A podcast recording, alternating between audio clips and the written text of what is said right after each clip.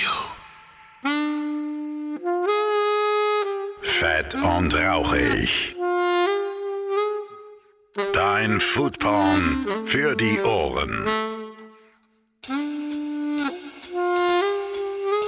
Damit einen wunderschönen guten Tag und herzlich willkommen zu einer neuen Ausgabe von Fett und Rauchig, eurem Podcast für Essen, Trinken, Genuss und allem, was so mit der Gastro zu tun hat. Ich bin immer noch Phil Klausen und das hier ist die letzte Folge des Berlin-Blogs Nummer, ich weiß es gar nicht, viele, wir hatten schon einige Berlin-Blöcke, aber das ist jetzt die letzte Folge des aktuellen Berlin-Blogs. Es ist Folge 69 und äh, ja, ich weiß, was ihr da draußen denkt. Mhm, mhm, das ist eine Zahl, die man feiern muss. Da kann man auch mal alle Register ziehen und sich auch mal einen fantastischen Gast einladen. Und ich denke mir, für die Stadt Berlin gibt es wohl keinen besseren Gast als den fantastischen Patrice. Und warum habe ich den Namen jetzt so stark betont? Erfahrt ihr gleich am Anfang der Folge.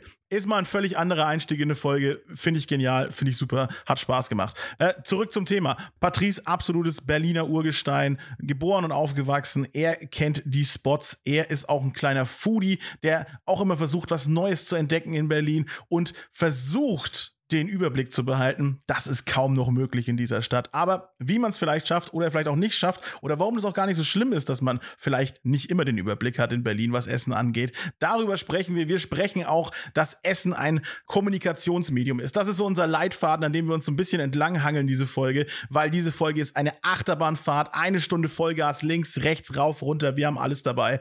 Diese Folge beinhaltet so viel Schönes über Berlin und über alles so ein bisschen. Wir, wir, wir quatschen mal ein bisschen links, ein bisschen rechts, aber immer mit Vollgas. Das ist wirklich herrlich. Und das ist so eine meiner jetzt schon Lieblingsfolgen dieses Podcasts, muss ich sagen. Denn wenn es einfach so float, ne, wenn du so einen Medienprofi dabei hast, ne, Patrice, bekannt aus MTV, wie gesagt, alles Mögliche moderiert. Die Liste ist unendlich lang. Ähm, und wie gesagt, ein Mensch, äh, den man in Berlin ständig irgendwo antreffen kann. Wenn irgendwas Interessantes passiert, dann ist er da. Und nicht nur in Berlin. Gerade gestern habe ich nochmal mit ihm gequatscht, wegen, wegen hier Fotos für Instagram und so weiter. Ist er schon wieder in Hamburg unterwegs. Äh, in München ist er ab und zu unterwegs. Er kennt irgendwie alles und jeden. Und das ist herrlich, wenn man mit solchen Leuten mal richtig schön abschnacken kann. Und das ist diese Folge und die bekommt ihr jetzt. Ich möchte euch nicht länger auf die Folter spannen. Äh, möchte natürlich noch immer sagen, danke an alle, die diesen Podcast auf Patreon unterstützen. Ihr seid gute Leute. Dieser Podcast braucht immer ein bisschen euren finanziellen Support. Kommt gerne auch von euren anderen Patreon-Projekten. Kommt einfach rüber zu mir, da ist das Geld gut aufgehoben. Wie gesagt, ich Eier für euch durch die ganze Welt, äh, wenn es sein muss, äh, wenn die Kohle da ist. Dann, dann fliege ich auch mal rüber äh, in die USA oder dann fliege ich auch mal nach Japan. Aber dazu muss die Kohle erstmal kommen, Freunde. Ne? Erst hier, erst Patte, dann äh, gibt's Action. Und genau. Und natürlich muss man auch äh, dem fantastischen Tan wieder danken. Ja? Ich sag's gleich wieder in der Folge. Ähm, äh, ne? Ist schon wieder Burgerabendbeteiligung dabei. Ich hab's, ich hab's eh gleich am Anfang gesagt. Muss ich ja nicht wiederholen, Leute. Ne? Kein weiteres Gesabbel. Jetzt geht das los. Viel Spaß. Und damit einen wunderschönen guten Tag. Hier bin ich mitten in Berlin-Friedrichshain. Schon wieder. Es ist schon wieder Burgeramtbeteiligung. Ich sitze im Büro vom Burgeramt, aber vor mir sitzt nicht der Tan, sondern Patrice.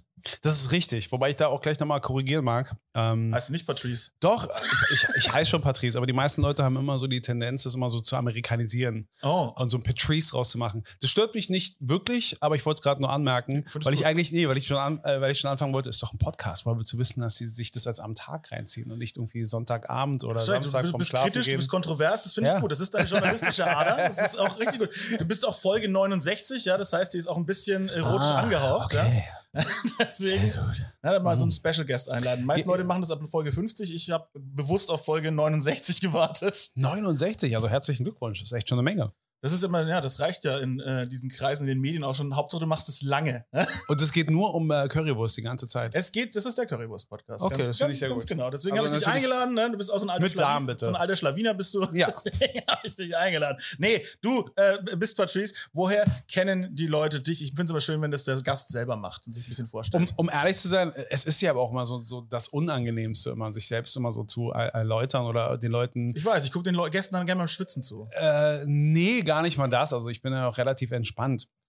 Weil es kommt immer natürlich auf die Generation drauf an. Mhm. Ich glaube, wenn Leute was mit mir anfangen können, dann hat es dann schon in der Regel was mit MTV zu tun, wo ich dann immerhin als Dienstältester elf Jahre lang am Start war. Was jetzt auch schon wieder äh, ein Jahrzehnt her ist. Und ähm, ich will nicht sagen, dass es mich verfolgt. Und ganz im Gegenteil, ich bin ja auch wirklich, also stolz ist jetzt auch ein bisschen übertrieben, aber ich bin sehr dankbar für diese Erfahrung. Es war eine mhm. sehr prägsame. Aber die Medienwelt hat sich einfach mal so krass verändert, dass ich dann auch mal so hin und her gerissen bin. Weißt du, so die Leute darauf hinzuweisen, ja, also ich bin hier der von, von MTV, ist dann immer so, ja, und sonst so, ja, aber also ich war äh, halt bei MTV, was war das nochmal? Es ist einfach so 13-Jährigen beeindruckst du damit nicht mehr. Null. Und wenn, dann glaube ich, würden die Leute mich kritisch anschauen, warum ich versuche, 13-Jährige zu beeindrucken. Ah ja, auch das. Ja, auch das. Aber 13-Jährige haben irgendwie den Bedarf, immer mich irgendwie so zu beeindrucken. Also ich bin ja total schwach im TikTok-Game. Und alle erzählen, ja, alle erzählen ja immer so TikTok, äh, da kannst du so schnell halt irgendwie auch eine Reichweite äh, äh aufbauen. Und dann finde ich es immer so krass, wenn so, so Zwölfjährige auf mich zukommen und dann so, ja, wenn irgendwie so TikTok im Gespräch sind, ja meistens so die Kinder nicht, also dass die Leute sich die Frage stellen, wo kommst du darauf mit Zwölfjährigen äh, zu TikTok, äh, die über 30-Jährigen haben übernommen, ne? Äh, die Statistiken, es wird immer älter. TikTok überall. Ja, es wird älter, aber es ist ja trotzdem halt, also nicht demütigend, aber halt amüsant, wenn dann irgendwo so ein Gespräch, also vor allen Dingen auch eben, du hast so 12, 13-Jährige, 13 die nichts mit dir als Person anfangen können und dann kommt irgendwie Social Media und TikTok und dann auf einmal gibt es etwas, worüber sie reden können. Mhm. Und dann so, hm, ja, und wie viele Follower sind? Die haben dann einfach so das Zehnfache von mir und so weiter ja. und so fort und wie einfach das für die ist. Und spätestens dann merkst du einfach, das sind andere Zeiten und ich finde es auch sehr amüsant. Ja, aber nichtsdestotrotz habe ich mir aufgeschrieben, bist du eine Lichtgestalt der deutschen Medienlandschaft. So, so, ja. So, ja. Das heißt, irgendwas mit Medien machst du ja trotzdem immer. Ne? Du, du, zum einen, wie gesagt, du, du hast diesen MTV-Background. Ja. Du bist ja immer noch Vollblutmoderator. Wenn ich, wenn die, die Liste, wo ich sage, was hast du nicht moderiert, wäre kürzer wahrscheinlich als das, was du schon moderiert hast. Ja, ja, das, das, Und das auch so vielseitig schon. eigentlich auch. Na, vor allem aber auch, ich hatte auch bei Arte diverse äh, Auftritte, auch sogar ein Format bei RTL und noch diverse 599 äh, andere Sachen. Also das, das summierte sich. Aber im Endeffekt bin ich eigentlich ganz froh, das Leben zu führen, was ich leben darf. Das ist mir heute Morgen schon wieder auch irgendwie aufgefallen. hochphilosophisch jetzt. Äh, ja, natürlich, weil äh, gerade, gerade weißt du, wenn wir uns irgendwie über, über Essen und, und unterhalten, und ich meine, Essen ist ja, also du hast ja selbst gesagt, das ist ja hier so eine Freestyle-Geschichte. Und dann hm. hast du ja irgendwie mal so einigermaßen im Kopf, was willst du jetzt gerade loswerden? Und ich meine, Essen ist halt einfach so viel. Essen ist natürlich so ein absolutes Luxusgut, es ist eine absolute Notwendigkeit, mhm. aber ich breche mhm. das eigentlich so mit all meinen Interessen, ob es jetzt nun Videospiele, Filme, äh, mhm. Gastro oder alles Mögliche ist oder Fashion geht es bei mir eigentlich in erster Linie immer um Kommunikation. Das ist halt Essen. Beim Essen selbst, und das ist ja auch bei meinem, äh, deswegen habe ich mir auch extra ja auch einen Instagram-Account ja auch dafür gemacht, dass ich nur ums Essen halt kümmert. Gar nicht mal um darum, dass ich den Leuten Essen zeigen kann, sondern weil dann auch, wenn ich dann zum Beispiel auf den Explorer gehe, auch mir wirklich nur Essen angezeigt mhm. wird. Mhm. Und das ist halt super spannend. Und ich finde auch, Essen besteht ja einfach aus so vielen Geschichten und das ist so vielseitig. Also eigentlich ist ja Essen das, was MTV früher mal war. Während sich ja dank Streamingdiensten, und das ist jetzt keine Kritik oder auch kein Hate, aber sich das alles schon sehr formatiert hat Mhm. Ähm, was zumindest halt so den Mainstream angeht, bietet einfach Essen immer noch halt so die größte Auswahl in jeglicher Hinsicht, weil du ja einfach, weil du es auch einfach nicht so leicht kopieren kannst. Ja. Essen ist etwas besonders Organisches in der Form. Also du hast ja keine Erfolgsformel äh, dafür. Und was ist denn auch wirklich so Erfolg? Also ist es jetzt der Erfolg, weil du so und so viele Filialen aufmachst oder weil du halt einfach über Jahre einfach ein gut laufendes Geschäft hast, ob, ob du davon halt gut leben kannst und so weiter und so fort. Ich sag mal, die jüngere Generation Gastro, die hat es schon sehr stark auf dieses Franchise-Ding abgesehen. Und da wird der Erfolg schon an, wie viele Läden hast du gemessen, habe ich das Gefühl. Das das nee, auch nicht, weil die auch nicht? schon, nee, weil die auch das schon ist jetzt wieder die Frage, ist es Berlin, ist es Deutschland so, ne? Nee, ne, weil ich meine, letzten Endes äh, kannst du ja auch durchaus erfolgreich sein. Ich meine, schau dir mal alleine so, so eine Institution, sagen wir jetzt mal ganz wirklich, das nennen wir das Kind beim Namen, eine Institution, das Hard Rock Café und so, was mm. weniger dadurch jetzt irgendwo im Vordergrund stand, weil du da halt so Burger bekommen hast. Und ich meine, das ist ja auch schon über vor äh, Jahrzehnten ja auch damit ja quasi schon punkten konnte, wo Burger ja noch nicht mal so ein Thema waren. Aber das war in erster Linie einfach auch mal so, so eine Touristenattraktion, dass egal in welchem Land du genau. bist, Verpackt du ein Hard Rock Café genau. kennst, dass du da ein Hard Rock T-Shirt von dort irgendwie als Souvenir mitbringst und so.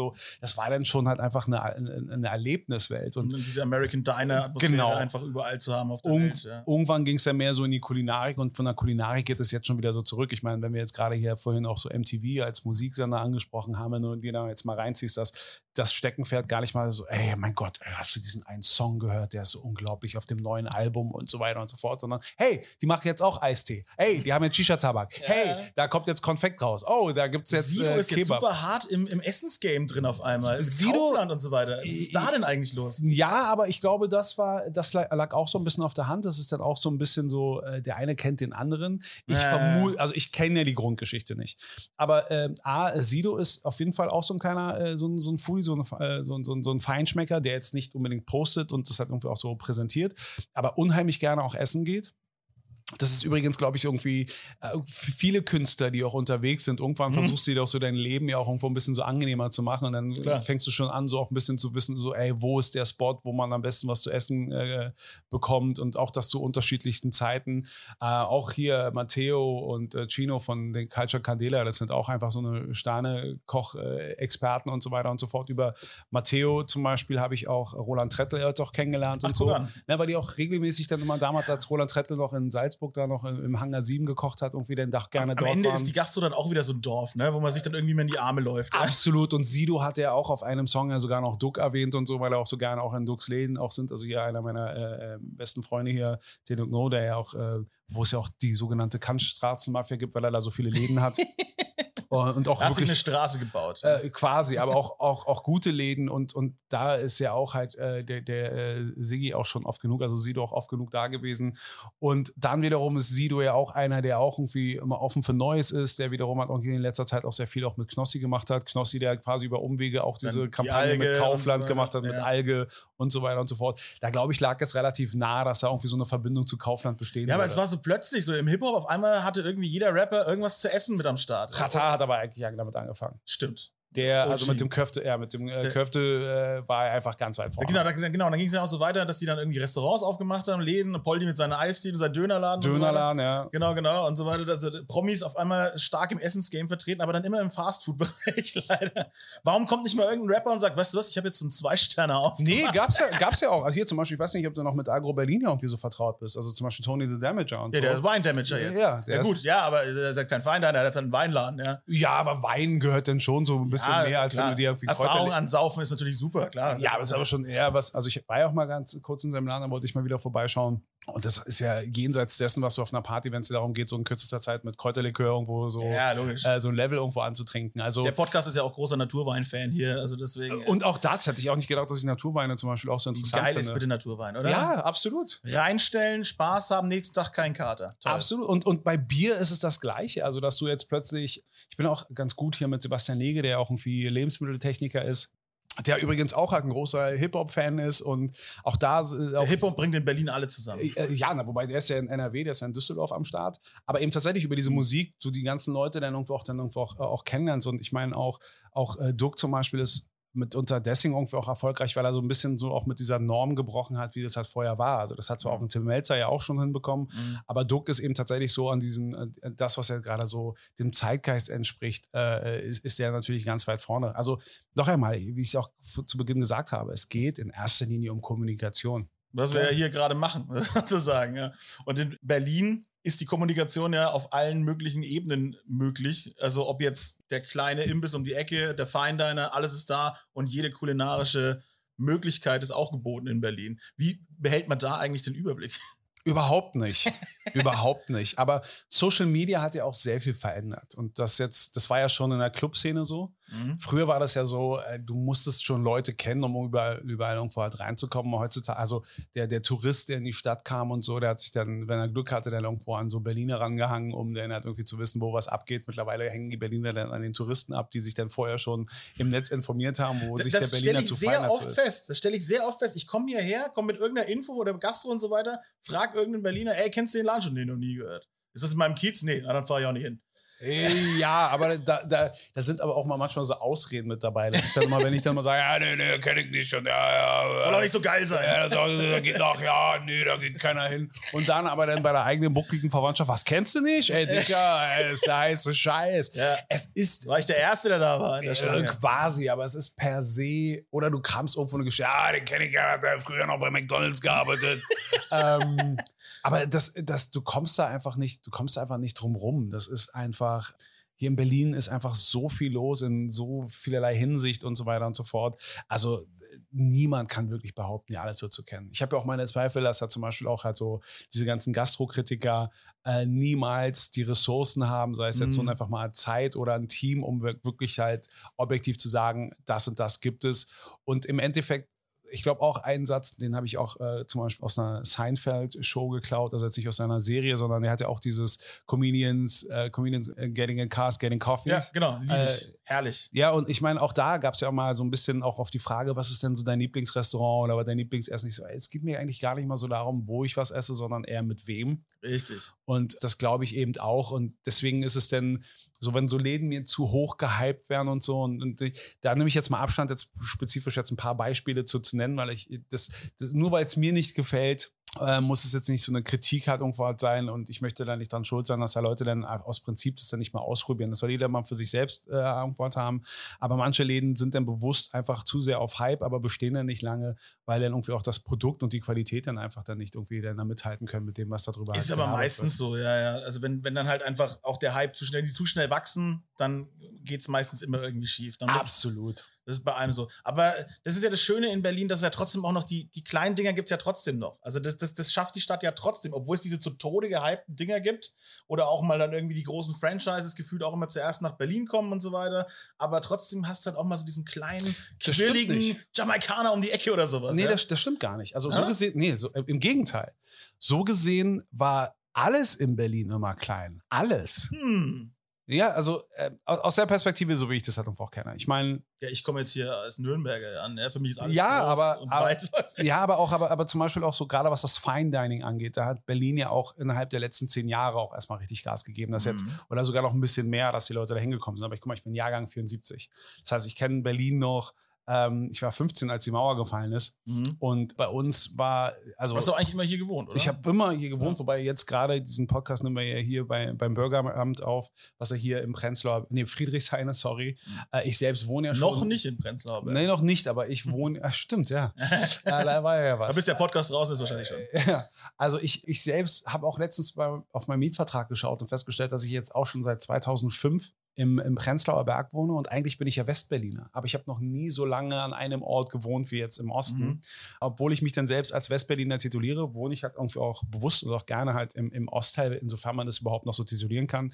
Der Hinweis auf Westberlin bezieht sich einfach auch darauf, so, dass ich halt Berlin auf eine andere Art und Weise kennengelernt habe. Mhm. Also meinen ersten richtigen Burger zum Beispiel habe ich auf dem deutsch-amerikanischen Volksfest irgendwie probiert. Davor kannte ich auch nur die Standardketten Burger King und McDonalds und das war halt so für mich so Mecker, bin total irgendwo happy und dann hast du festgestellt, oh, es geht noch anders. Mhm. Und ähm, es gab auch schon mehrere Versuche, auch den normalen Burger auch hier in Berlin unterzubringen. Es hat einfach auch nie so geklappt. Der Döner ist, glaube ich, so noch vor, dem, noch vor der Currywurst äh, so das Exportgut Nummer eins, möchte ich meinen. Aber es gab hier nicht so diese großen Läden. Also, wir haben auch keine wirklichen Großraumdiskotheken und so, weil Berlin ja in der Hinsicht schon sehr begrenzt war. Da gibt es immer so diese großen Mythen, weil Dinge immer auch sehr speziell waren oder so. Aber was ja groß war, war vielleicht mal die Love Parade zur damaligen Zeit. Mhm. Aber so Großraumdiskotheken hatten wir auch nicht. Jetzt hast du natürlich so ein Berghain, was natürlich schon so einen Kultfaktor auch so entwickelt hat. Aber auch so die Restaurants, so in einer Größenordnung wie das Grill Royal zum Beispiel, gibt es da auf Anhieb fällt mir da kein zweiter Laden ein, was dann so in Amerika oder in Frankreich so Standard ist, dass du auch wirklich so große Läden hast und so. Aber hier gab es immer so Kultläden. Es gab im Westen gab es die Paris Bar zum Beispiel, die aber auch hat mir schon fast schon so bistroartig irgendwie ist, aber auch sehr überschaubar. Aber so diese große Räumlichkeiten und so hatten wir nicht. Bei uns haben die Ketten dominiert. Es hat zwar ewig gedauert, bis zum Beispiel auch mal McDonalds eine Filiale jetzt in Kreuzberg hatte und da dachten auch alle mit Polizeischutz, da gibt es halt Randale, hat sich das auch nicht ergeben. Gleichzeitig haben sie mal so einen Subway-Franchiser da irgendwo mal rausgehauen und so. Also es kommt Völlig immer zu drauf Recht bei an, Subway ja, aber es kommt immer darauf an, in welcher Ecke du bist. Aber es waren immer kleine, feine Sachen, die es halt gab. Also groß, das ist, das stimmt nicht. Wir haben keine großen Läden in Berlin. Das kommt vielleicht demnächst, aber Berlin hat immer davon halt gelebt, dass es halt kleine Läden gibt, aber davon halt sehr viele auf eine sehr große Fläche verteilt. So, na gut, ne? der Journalist wieder. Ja, aber- ja, aber das ist das. Also, wir wollen mal die Kirche im Dorf lassen und das nicht irgendwo alles mal größer machen, äh, als es dann irgendwo auch ist. Aber ja. Ja, ne, genau. Also Berlin, wie gesagt, jetzt bin ich, jetzt bin ich ein 88er Jahrgang. Ne? So, ich, hab- Damals, ich weiß doch. nee, ich meine, ich habe äh, in Berlin viel auch erstmal über, über auch Rap-Musik kennengelernt, sozusagen, bevor ich überhaupt jemals da war. Deswegen hat sich da vielleicht bei mir auch so ein anderer ja, Kultstatus für Berlin ergeben sozusagen. Ne? Ich, meine, ich war eins, dass die Mauer gefallen ist. Also für mich ist es überhaupt nicht existent, West-Berlin, Ostberlin. Alles, was jünger ist, ne? alles, was halt jünger ist, tituliere ich auch, und das ist auch nicht despektierlich, ganz im Gegenteil, tituliere ich auch so als, als Gesamtdeutsch. Also alles, was die Leute dann sagen, ja, aber du kannst jetzt nicht irgendwie so diese Jahrzehnte einer Prägung in der Form hat und wir kann ich so, ja, aber das sind dann am Ende eher regional und nicht systematische. Das heißt also, wenn mir jetzt einer aus Magdeburg erzählt, der eben Jahrgang 88 ist und so, dann kann er mir nichts davon sagen, ja, damals in der DDR. Das sind dann Geschichten, die über Mhm. andere halt dann, und, und das finde ich ja auch ganz gut, das finde ich auch äh, super versöhnlich, dass man auch eben, also noch einmal, wenn ich die ganze Zeit von Westberlin spreche, dann ist es nicht, weil ich so ein ewiger Nostalgiker bin, auch wenn ich halt bestimmte Sachen sage, oh, das war geile Zeiten, heißt aber nicht, dass ich sie mir zurücksehne, Mhm. sondern das habe ich immer so als Maßstab, um halt das auch mehr zu, zu evaluieren und ein bisschen auch mehr wertzuschätzen, was jetzt gerade aktueller ist. Und ich, ich begrüße das ja auch gerade, wenn halt so Jahrgänge 88 und plus dazukommen. Das ist ja auch so, dass ich ja durch, eine, durch den Austausch ja auch wieder eine andere Perspektive auf Dinge bekomme, die sich bei mir so manifestiert, so festgefahren haben, wieder so ein bisschen so auflockern, so, ja, ja, stimmt, eben wie wir gerade Ja. erzählt haben, so, ja, diese Location, ach krass, da gibt es das jetzt mittlerweile, oh, da Ja. kann man jetzt das machen. Stimmt, ja. Also da ist schon, hat ein äh, mehr, äh, also Sehr dir Mehrwert dabei. gelebte Vergangenheit und nicht erzählte Vergangenheit. Ja, ja, absolut. Und, äh, und deswegen finde ich das auch mega gut. Und weißt du, ich meine, wenn ich, wenn ich Nürnberg höre, dann, dann denke ich jetzt auch halt einfach da. Nazis. Äh, dann denke ich an Nazis.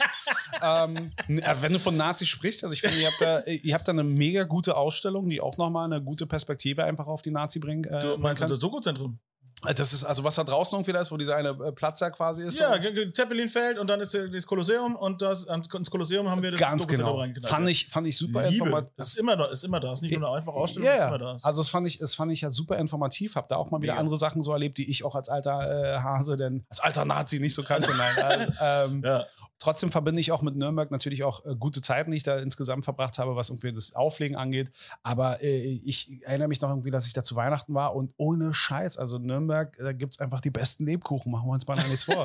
und auch so diese kleinen Bratwürsten. Ich meine, wie heißt nochmal dieses eine, äh, was sehr touristisch ist, aber wo man trotzdem hingeht, wo man diese Fleischplatte da irgendwo bekommt, Bratwurst. Häuser oder so, da gehen wir tatsächlich Nürnberger gar nicht hin. Ja, deswegen, aber, aber, Aber, diese, du meinst diese kleinen Herzplatten, ne, auf diesen kleinen, also diese, diese, so ein Herzteller angerichtet und dann ist so. so Nee, nicht so, nee, da gibt es halt einfach mal so, ein- so ein alles mit allem, was irgendwo so die deutsche Fleischkultur irgendwie so herzugeben hat, ist dann irgendwie auf so einem, einem so ein Ding drauf. Und wenn man Ich halt denke mal, du meinst das mag, Ding trotzdem bei der Burg wahrscheinlich. Also. ne, ist nicht alles irgendwie seiner Burg. Also es ist eine Ah, Altstadt, ja, an ja, diesem einen gut, Platz. ja. Ey, wir sind, äh, Nürnberg ist eine Stadt, die noch eine ganze funktionierende Burg in der es- Innenstadt hat. Ich, ja. hab, ich, bis, ich, äh, ich bin da mehrmals dran vorbeigefahren, aber ich habe einfach nicht mitbekommen, dass, dass es ja diese an der Mauer auch diesen, diesen, diese 50 Meter oder 20 Meter Rotlicht. Äh, äh, und zwar schon so. sehr, sehr lange. Ja, ja. Also wir sind mit eins der ältesten Rotlichtviertel auch Deutschlands. Da kann Hamburg einpacken. So.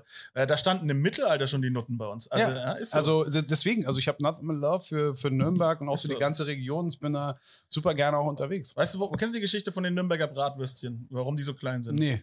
Damit man die, die in die Zellen noch reinstecken konnte abends und die, und die Leute nach der Sperrstunde auch noch mit den Würsteln versorgen konnte, wenn eigentlich schon längst die nicht mehr raus durften, damit die durchs Schlüsselloch gepasst haben. Ach Quatsch. Ja. Das ist ja geil. Das ist die, das ist die Story. Wir haben jetzt auch ein Bratwurstmuseum in der Bratwurststraße 1.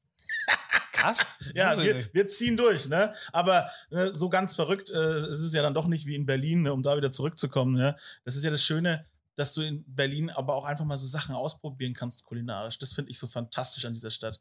Dass du, Was du, schwieriger aber wird. das geht in Nürnberg aber zum Beispiel nicht. In, in Nürnberg, da, da laufen dann da 200 Meetings ab und dann muss es erstmal geklärt werden, ob das die richtige Zielgruppe ist und naja, und ah, das nehmen die wahrscheinlich nicht an. Und in Berlin ist so, ja, lass mal gucken, das ist halt nächste Woche wieder zu. So. Ja, aber habt ihr nicht jetzt auch, äh, was ja auch in einigen Städten auch stattfindet, das habe ich sogar letztens in München erlebt. So, so das Upcoming von, von den, ein bisschen die Anglizismen reinbringen, Oh, äh, von, nice. den, von den Food Trucks zum Beispiel, die ja auch eine gute Alternative sind, um auch Ja. mal ein paar Sachen mal auszuprobieren, um sich da mal so zu Mhm. etablieren. Ich Mhm. meine, äh, früher jetzt, jetzt könnte man auch äh, szenemäßig Pop-Up-Restaurant sagen oder so. Ja. Aber über den Food Truck kannst du auch schon sehr viel erreichen und auch mal ein bisschen was ausprobieren. Das finde ich ganz spannend, dass der Foodtruck in Berlin gar nicht so stark vertreten ist. Das finde ich nämlich ganz komisch. Ah ja, Nürnberg war eine der, der Hauptgeburtsstätten in Deutschland für krasse Foodtrucks und so weiter. Das ist tatsächlich so. Und da komme ich jetzt wieder so ein bisschen, das ist aber, jetzt will ich nicht sagen typisch Nürnberg, das ist so typisch Bayern. Das funktioniert, dann funktioniert es gut und dann bleiben wir stehen. Nichts, ey, alle meine Foodtrucker, ich liebe euch. ne? Ich war von Anfang an mit dabei. Ich, ich habe darüber berichtet, ich war äh, ganz vorne mit dabei, aber ich sage jetzt halt, ist, das ist stehen geblieben. Das ist jetzt halt immer noch die, die gleichen Nasen. Ich liebe euch, Jungs, aber da kommt nichts mehr nach. Da ist, da ist Innovation, ist dann einfach irgendwann vorbei. Da kommt gefühlt nichts mehr nach. Und das wird, das bleibt dann stehen. Und das ist so, das auch, ich finde es auch so ein bisschen fast, jetzt nicht nur bayerisch, sondern das finde ich schon fast deutsch. Ja. Und das habe ich das Gefühl in Berlin nicht. Aber dafür hast du natürlich auch wieder den Nachteil, also was Vorteile hat, bringt auch Nachteile mit sich in Berlin kommt ständig was Neues und deswegen wird auch das Alte schnell vergessen. Das ist natürlich auch schade. Ja und nein. Also es gibt ja ein paar Sachen, die wirklich so gut sind und die meines Erachtens aber auch dadurch punkten, dass sie halt beständig sind. Das hatte ich jetzt letztens auch wieder Gibt's so. In, auch, ja. Das hatte ich auch wieder so in München. Also weißt du, wenn sich dann immer hier so eine, äh, bin ich denn irgendwie in so einer, so einer kulinarischen Gruppe dann irgendwie, wenn es immer darum geht, ah ja, wo gehen wir jetzt, wo ist der neue Scheiß und so Mhm. weiter und so fort. Wo ich dann immer denke, so, ey, manchmal reicht mir auch einfach mal was, was ist einfach mal aus einer guten Pasta, was ist einfach mal aus einem, aus einem guten Eintopf, das, das reicht Mhm. mir auch, weil auch das muss man auch können und das kann, kann auch nicht jeder.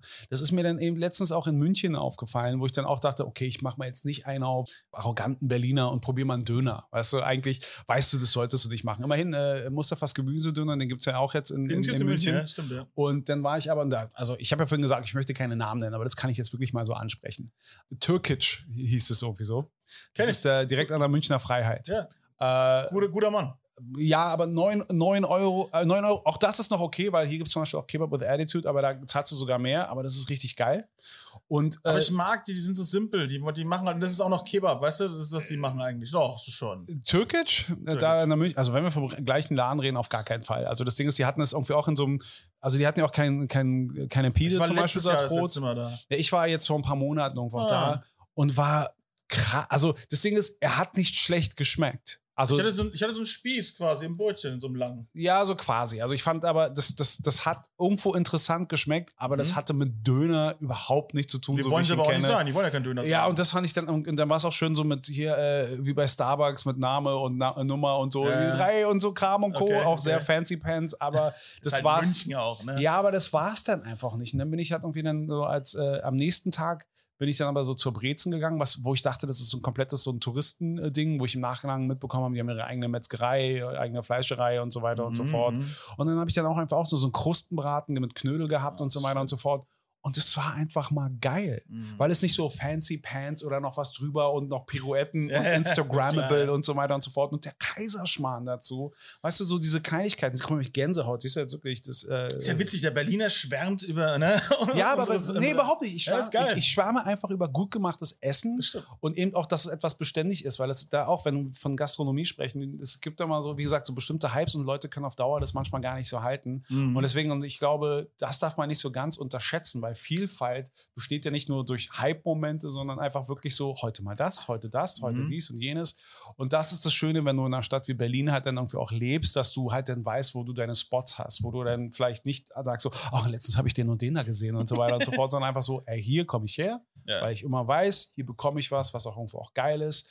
Und äh, ich finde es auch mega gut, ähm, hier in Berlin auch einfach mal äh, Brot einfach mal so zu haben, äh, was so richtig so Handwerk ist, äh, wie es halt in Mailand irgendwie auch gemacht wird. Sironi zum Beispiel, die Bäckerei, liebe ich über alles. Äh, ich sind noch in der Markthalle, ne? in der Markthalle, da haben sie auch quasi angefangen. Jetzt hat es auch sogar eine, es gibt auch die Sironi Pizzeria und so weiter und so Ach, fort. Mhm. Und ich war ja mit dem auch zum Beispiel, also den habe ich auch kennengelernt auf der Expo in Mailand zum Beispiel, weil Mhm. da war er schon in Berlin.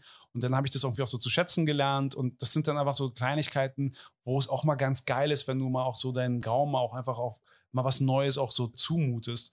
Und das habe ich eben zum Beispiel mit Duck, deswegen bin ich so super dankbar, mit Duck unterwegs irgendwie zu sein, der mir dann manchmal auch sagt, hier, probier mal das, probier mal das, Mhm. wo du auch einfach mal feststellst, dass es eben mehr gibt als nur, oh, es schmeckt so und so, sondern es isst sich so und so, wenn Konsistenz plötzlich auch was ausmacht. Ich meine, Absolut, ja. Deswegen einer meiner Erzfeinde auf dem Planeten sind Picky Eaters. So, die, sorry, kann ich nicht essen. Ah, nee, mag ich nicht. Und dann nochmal, und das ist in Berlin ja auch so ein schönes Ding, so irgendwie nochmal fünf Sonderwünsche. Ich hatte, ich muss immer wieder sagen, ja, ich hatte vorgestern das Erlebnis, dass da jemand wirklich stand so, ist der Senf scharf? Ja, na, es ist Senf. So, so ent- entspann dich oder sonst was. Nee, dann kann ich das nicht essen.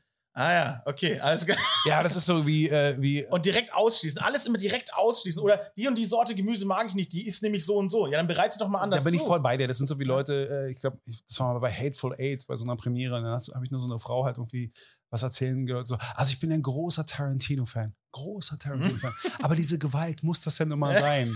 Ja. Und Nee, dann denke ich das mir ist so, er wirklich nicht bekannt dafür. ja, dann denke ich mir so, ich weiß nicht, was jetzt bei dir großer Fan bedeutet, aber Ja. anscheinend nicht, dass du seine Arbeit magst. Ja, das, aber das ist beim Essen natürlich auch das Ding. Ne? Jeder hat da seine individuelle Meinung, die er mitbringt und die ist ja so vielfältig wie nichts auf der Welt. Ja? Mit deinem Instagram, ne, Cookies al dente, haben wir eigentlich überhaupt schon gesagt. Naja, habe ich Ja, ja, ja, am Anfang schon ja. gesagt. Äh, genau. Das ist ja auch deine Meinung in dem Sinne. Ne? So, Absolut. Du, du, du, jeder Foodblogger sagt nur seine Meinung in dem Sinne. Ja, aber ich, aber ich habe mir tatsächlich, also natürlich fotografiere ich mein Essen. Das kannst du ja nur vorher machen, danach ist es dann irgendwie auch weg. Ich habe mir. Das ist eine meiner größten Probleme, dass ich, wenn ich was Geiles zu, zu essen habe, dass ich es äh, fotografieren sofort vergesse. Ich wäre einfach der schlechteste No- Foodblogger auf Instagram der Welt. Nö, ich mache. Ich be- beiß sofort rein. Also äh, äh, ganz ehrlich, dadurch, dass du mit digitalen Bildern ja auch schnell arbeiten kannst, also ein Freund von mir, ey, der wechselt dann wahrscheinlich auch noch das Objektiv und dies und jenes. Also bei mir muss es halt innerhalb von 30 Sekunden muss es erledigt sein. Wirklich 30 Sekunden und dann ist das Thema durch. Und dann hoffe ich, dass ich ein gutes Bild dabei habe oder nicht. Äh, Ob ich es dann poste, entscheidet sich dann aber dann, wenn ich es probiert habe. Mhm. Weil ich finde, nur weil etwas geil aussieht, äh, Mhm, muss ich es mhm. nicht da zeigen, wenn ich es dann scheiße finde. Ja. Aber ich muss es dann auch nicht so in den Vordergrund spielen, sondern ich persönlich bin der Meinung, ich sage lieber Sachen, die mir persönlich gefallen haben und dann ist auch wirklich gut. Und dann mag ich auch eben auch so diesen Kontrast eben, dass eben, ich kann mich noch erinnern, wo ich da besonders, also was heißt stolz, aber mir war es halt wichtig, als ich dann zum Beispiel letzte Weihnachten bei meiner Tante war, und die ist jetzt auch, mit, die ist jetzt auch mittlerweile auch schon so Mitte 90 und da gibt es halt nicht mehr so den Sauerbraten wie vorher. Sondern äh, an dem Abend Jetzt gab's ist er nicht mehr aus Pferd. äh, jetzt ist er nicht mehr aus Der Original Sauerbraten. aber äh, es gab dann einfach äh, Würstchen und äh, Kartoffelsalat, wie es ja eigentlich auch in vielen Familien auch ein Der gewisser Standard ist.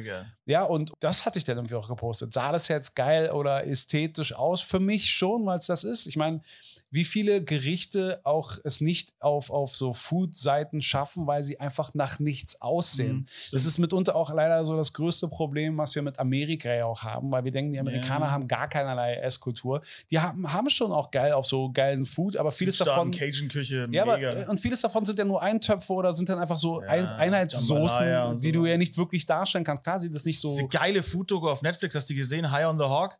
Nee, leider noch nicht. Mördermäßig gut. Äh, wirklich Tipp direkt dagelassen. High on the Hawk, quasi die komplette äh, Sklavenkultur und das ganze Essen. Ah, da, da, ich glaube, äh, das habe ich gesehen, dass das meiste Essen eben tatsächlich also afrikanischer Natur Ja, ist. genau. Und du wirst lachen, ich habe aber tatsächlich Mega gut, super Doku. und ich habe tatsächlich auch so meine äh, äh, so meinen Hang so zu afrikanischem Essen tatsächlich auch wieder über die asiatische Küche gefunden. Ja. Also ich esse jetzt mittlerweile auch schärfer als äh, jemals zuvor und auch Macht aber auch Spaß, scharf essen. ja, Nein, nicht asozial scharf, so, so mit so 5 Millionen Scoville und sowas. Ja, also ich finde, ich finde, da muss man auch, also man, man muss aber auch halt tatsächlich.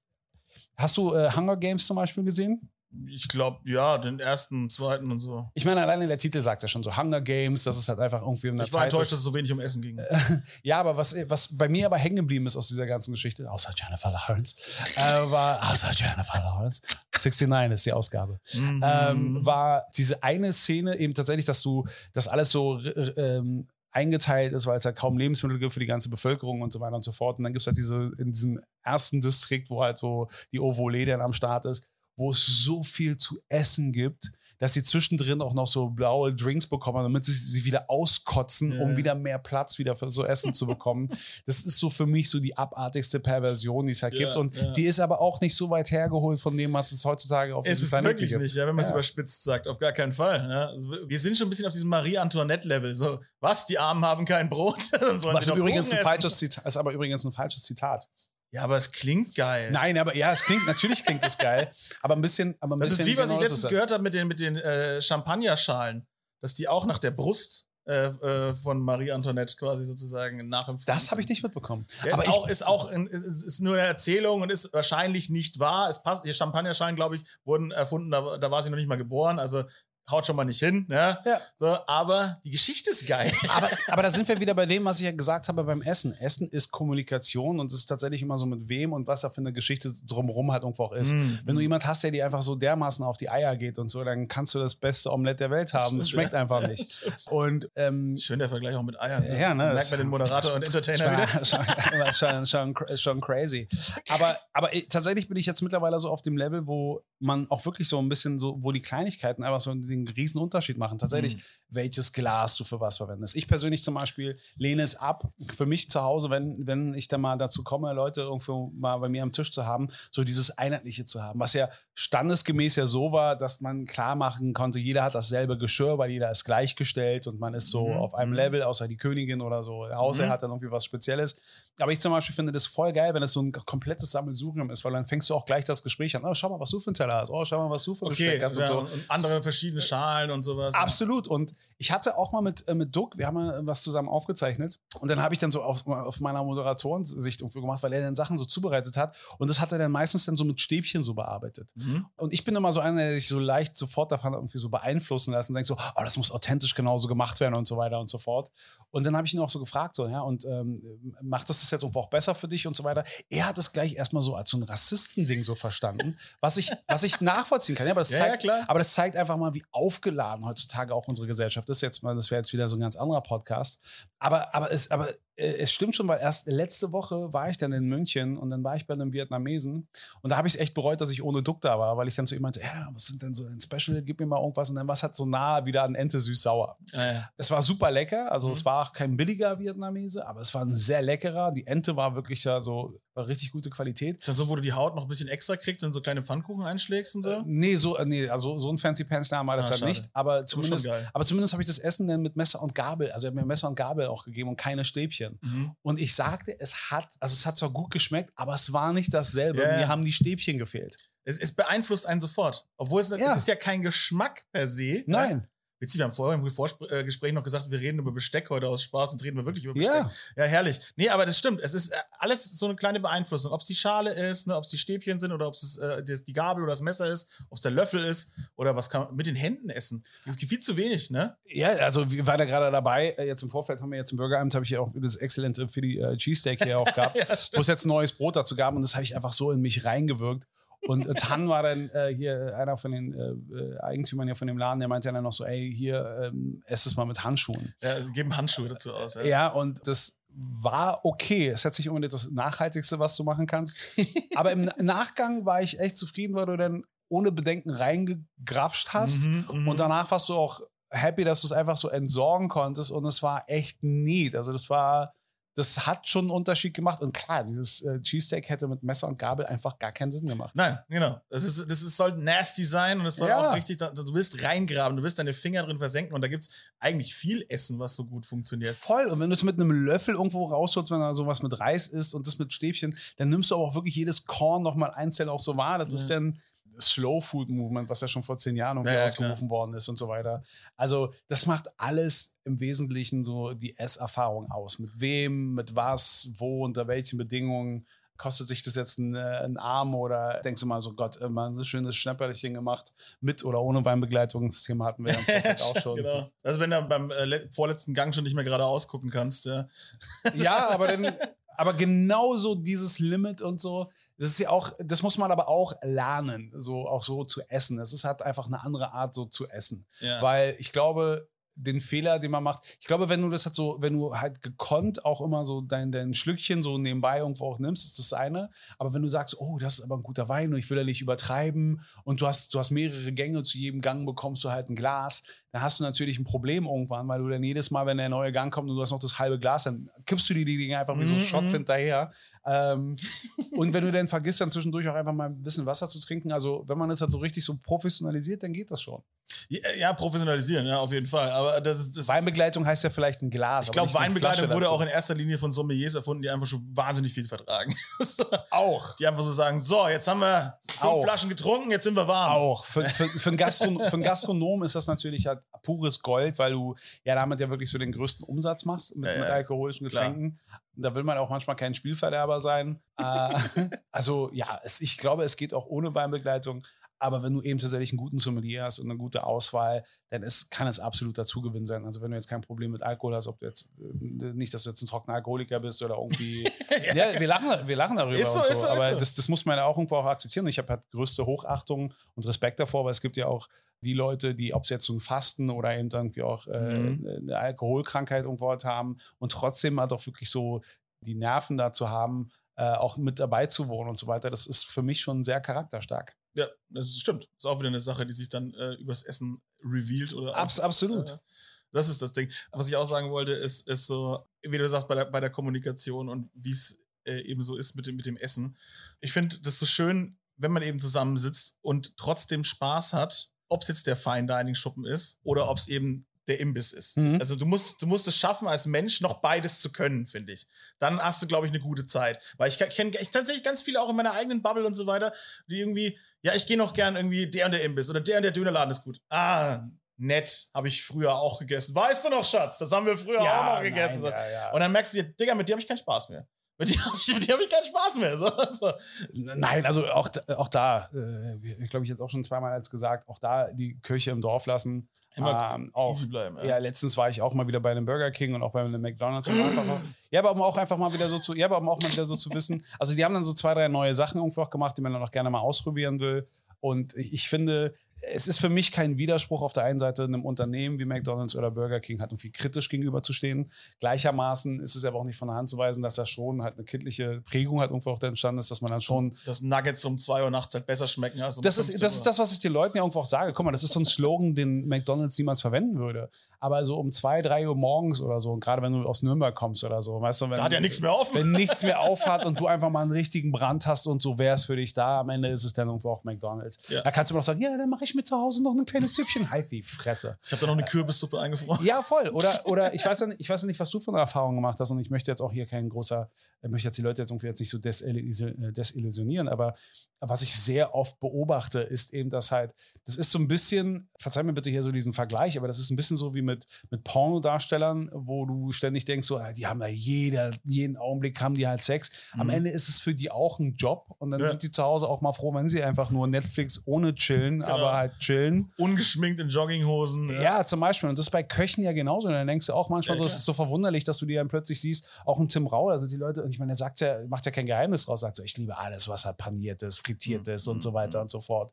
Und dann ist es halt, habe ich das schon so oft erlebt, dass halt irgendwo nach Küchenschluss dann erstmal, weil die Küche aufgeräumt ist und dann keiner Bock hat, dann noch mehr Mist zu machen, sondern jede Sekunde, wo halt nichts aufgeräumt ist, heißt äh, länger in der Küche bleiben, nicht nach Hause kommen, du aber trotzdem noch Hunger hast, dann wird einer dann losgeschickt, der dann irgendwie bei McDonalds so die ganzen Tüten halt irgendwo holt. Und dann ist es dann einfach auch Nahrungsaufnahme in der Form und so richtig so tiefste, also es ist richtig so Lebensmitteleinheit. Und das ist auch okay. Und das widerspricht aber nicht, dass man dann im Folgetag dann sich wieder ransetzen kann und wirklich so äh, eben Fine Dining per Excellence irgendwo präsentieren kann, weil man muss es ja auch immer im Verhältnis sehen. Und deswegen ich bin sehr picky, was Essen angeht, aber immer eben im Kontext dessen, wo ich es gerade erlebe. Wenn ich jetzt zum Beispiel an einer Raststätte bin und das einzige Essen, was hier angeboten wird, ist halt so äh, Currywurst mit Pommes mit so einer riesen Schlamm, Schlammlawine an Soße da drüber und dafür dann 13, 16, 16, 80 dann ein verlangt wird. Jägerschnitzel mit Champignons aus der Dose. Dann erlaube ich mir zu sagen, was für ein Schrott. äh, wenn ich dann aber in so einem Laden bin irgendwie und wo ich dann tatsächlich nur 1,50 bezahlt habe, dann denke ich nicht so,